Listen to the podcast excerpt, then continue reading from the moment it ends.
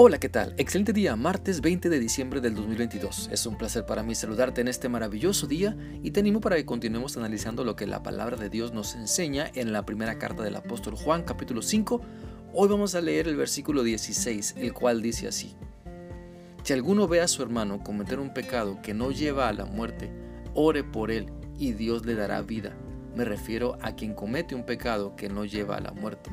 Hay un pecado que sí lleva a la muerte y en ese caso no digo que se ore por él. Por medio de este pasaje Dios nos anima a ocuparnos por el cuidado de nuestros hermanos en la fe, de estar orando por ellos y de animarles para que continúen confiando en Dios, recordándoles que estamos orando por ellos para que puedan vencer las tentaciones y no caigan en pecado. Así que nuestra actitud cuando vemos a otra persona que también sigue a Cristo, cuando ella cae en pecado, nuestra actitud debe ser de amor que nos lleve a orar por ella y no a juzgarla o a cortar toda relación como si nosotros, como si nosotros no tuviéramos luchas y pruebas. Analicemos pues nuestra actitud ante las situaciones donde vemos que otras personas fallan. Somos como los fariseos que agarran piedras para criticar y exhibir en público la caída de nuestros hermanos en la fe o actuamos como Cristo orando y hablando con ellos, invitándoles a que se arrepientan y no sigan pecando ya más. Ahora, debemos notar que este pasaje de Primera de Juan utiliza la palabra muerte para referirse a la separación de Dios, a la muerte espiritual. Si leemos Primera de Juan 3:14 dice así: Sabemos que hemos pasado de la muerte a la vida porque amamos a nuestros hermanos. Todo aquel que no ama permanece en la muerte.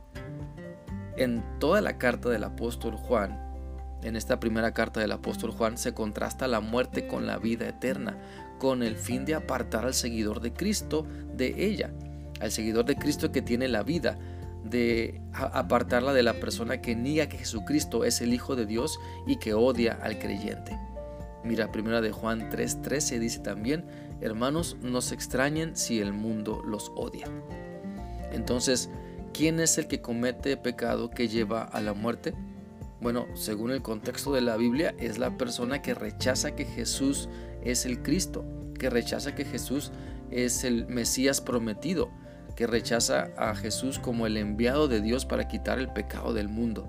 Quien rechaza entonces a Jesucristo rechaza por ende amar a su prójimo como a sí mismo y es quien comete este pecado que le lleva a una separación eterna de Dios porque no ha querido recibir el Evangelio de que Dios envió a su Hijo para salvarnos. Quien cae en este pecado no tiene una relación con Dios ni con su Hijo, ni deja que el Espíritu Santo le convenza de su perversidad por lo tanto, no goza de la vida eterna porque no quiere recibirla de la manera como Dios quiere dársela.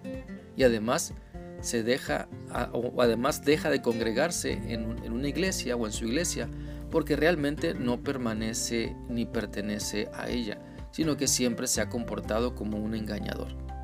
Primera de Juan 2.19 dice, los enemigos de Cristo estaban entre nosotros, pero se fueron pues realmente no eran de los nuestros. Si ellos de verdad hubieran sido de los nuestros, se habrían quedado, pero se fueron y así demostraron que ninguno de ellos era realmente de los nuestros.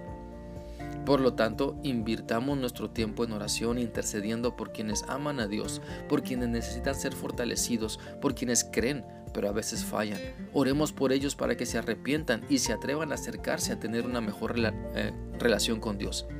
Y quienes rechazan deliberadamente a Jesucristo, bueno, pidamos que Dios siga trabajando con ellos y que sea su Espíritu Santo quien les convenza de sus perversidades. Debemos notar que este pasaje de 1 de Juan 5:16 usa el término oración no solo para que la persona que ve a su hermano caer ore en privado por él, sino que esta expresión implica orar con él, exhortándolo a que busque a Dios, a que se arrepienta y se deje transformar por Cristo.